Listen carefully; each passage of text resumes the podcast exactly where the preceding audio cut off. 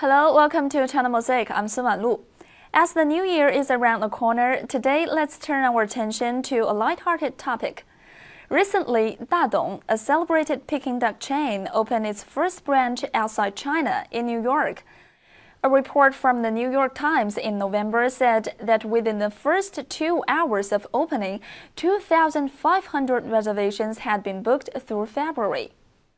The restaurant has won great popularity because of its elegant Chinese style decor and, even more importantly, its specialty aromatic shining brown roasted duck with a combination of crispy skin and succulent meat.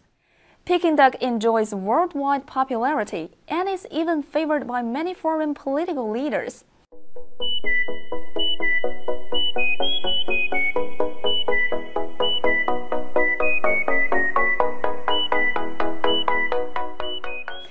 Duck has been roasted in China for over a thousand years in various ways.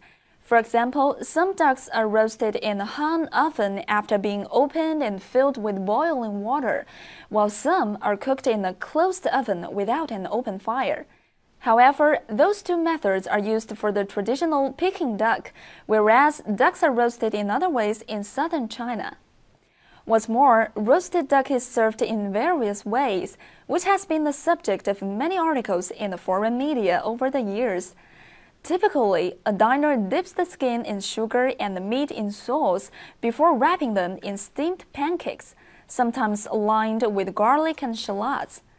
Therefore, roasted duck embodies the quality and diversity of Chinese cuisine.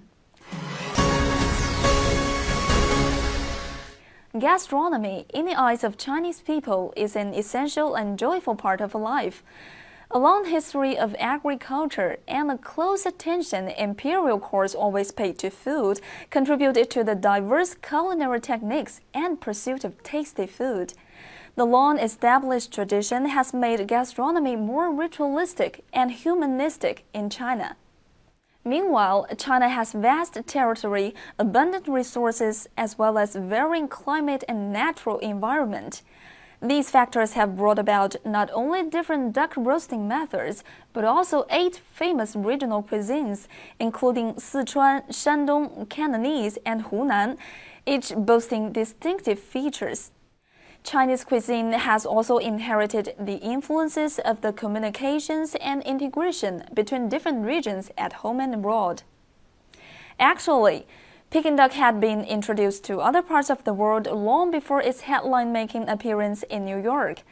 In 1990, Quanjude, a time-honored Chinese brand, opened an outlet in Los Angeles.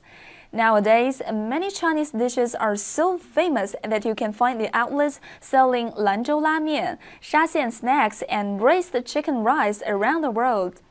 It is globalization that has facilitated such intercommunication and enhanced the diversity and healthiness of Chinese cuisine.